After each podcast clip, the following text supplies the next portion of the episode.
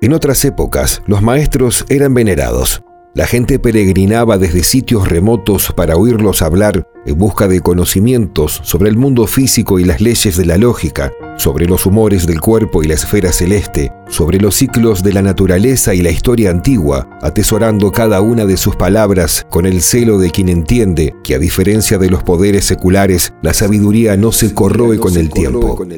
Otros llevaban sus enseñanzas allí donde las imaginasen requeridas, en mula, nave o carruaje, como quien lleva el don, el fuego, a una tierra que solo conoce el frío. Mi país natal, Argentina, vive su edad media. La tierra está manejada por señores feudales que se quedan con la parte del león y envían su diezmo a un rey distante. Las calles son el dominio de bandidos en busca del sustento que no pueden obtener de otra forma y de los soldados que dicen protegernos. Las ciudades están sucias y malolientes y en sus rincones más oscuros anidan los gérmenes de futuras epidemias. Un ejército de menesterosos hurga las basuras detrás de un bocado y de algún objeto que valga en el trueque. Y cientos de miles de niños comen poco y mal, creciendo frágiles, sus cerebros prematuramente cansados, mientras ven que al otro lado de las cercas se cosechan los granos que irán a dar a bocas lejanas. En estos días pienso mucho en aquellos maestros, eran más bien grises, pero levantaron efectivas barricadas contra la violencia del mundo exterior que jamás traspasó los umbrales del colegio. Sé por testimonios que en la misma época otras escuelas se volvieron salvajes, articulando el único lenguaje con que el poder sabía expresarse.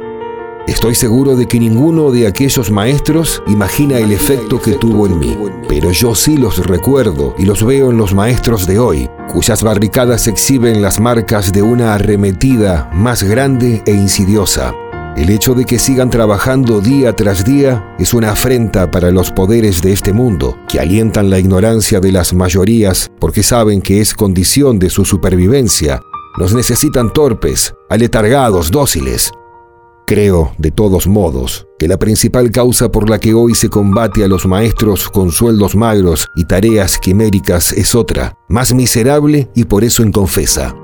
Un maestro es alguien que decidió pasar su vida encendiendo en otros la chispa que encendieron en él cuando niño. Devolver el bien recibido multiplicándolo.